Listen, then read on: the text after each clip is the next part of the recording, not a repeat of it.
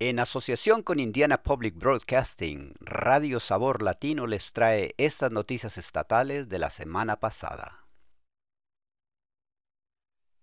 Eli Lilly financia el acceso equitativo a la educación superior para inmigrantes indocumentados en Indiana. La compañía farmacéutica Eli Lilly está donando 500 mil dólares a organizaciones locales sin fines de lucro que ayudan a los beneficiarios de la acción diferida para los llegados en la infancia o Dreamers.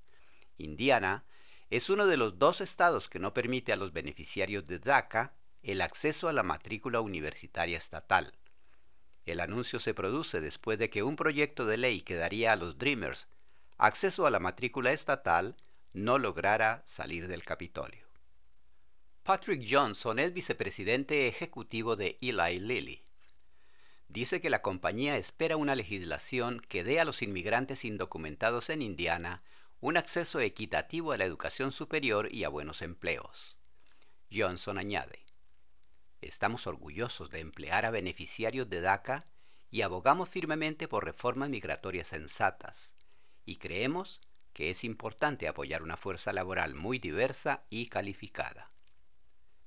El dinero fue entregado al Indiana Latino Institute Indiana Undocumented Youth Alliance, La Plaza y Sociedad Amigos de Colombia. Los solicitantes pueden pedir ayuda educativa a través de cualquiera de estas organizaciones. ¿Qué significa el fin de la emergencia de salud pública COVID-19 para los habitantes de Indiana? La emergencia de salud pública federal COVID-19 terminó el 11 de mayo.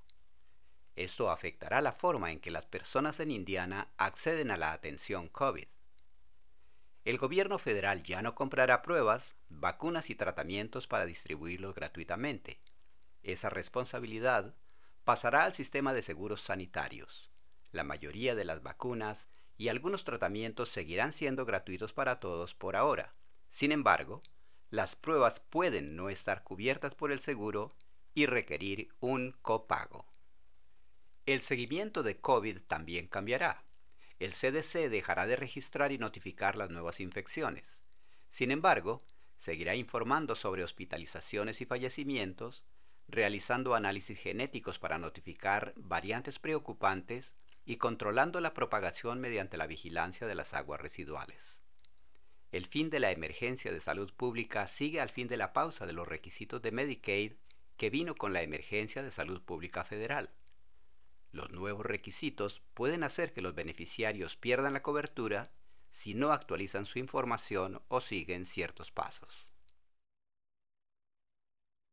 El Departamento de Educación de Indiana anuncia planes para ampliar el aprendizaje basado en el trabajo y revisar los requisitos del diploma de secundaria.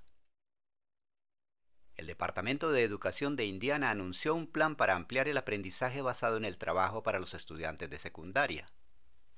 En una reciente reunión del Consejo Estatal de Educación, los consultores del IDOE compartieron los comentarios que recibieron de educadores, empresas, colegios y universidades y otros grupos que según ellos indican la necesidad de un aprendizaje centrado en el estudiante. Este tipo de aprendizaje personaliza la educación de cada estudiante, enseñándole habilidades y ayudándole a adquirir experiencia en sus áreas de interés. El IDOE dice que planea flexibilizar los requisitos para la obtención del diploma, aumentar el acceso de los estudiantes al aprendizaje basado en el trabajo y animar a los estudiantes de secundaria a recibir créditos y certificados de instituciones postsecundarias antes de graduarse. Iris Hamel, miembro del Consejo Estatal de Educación, afirma que el Estado debe preparar a los educadores para los cambios antes de que se implanten.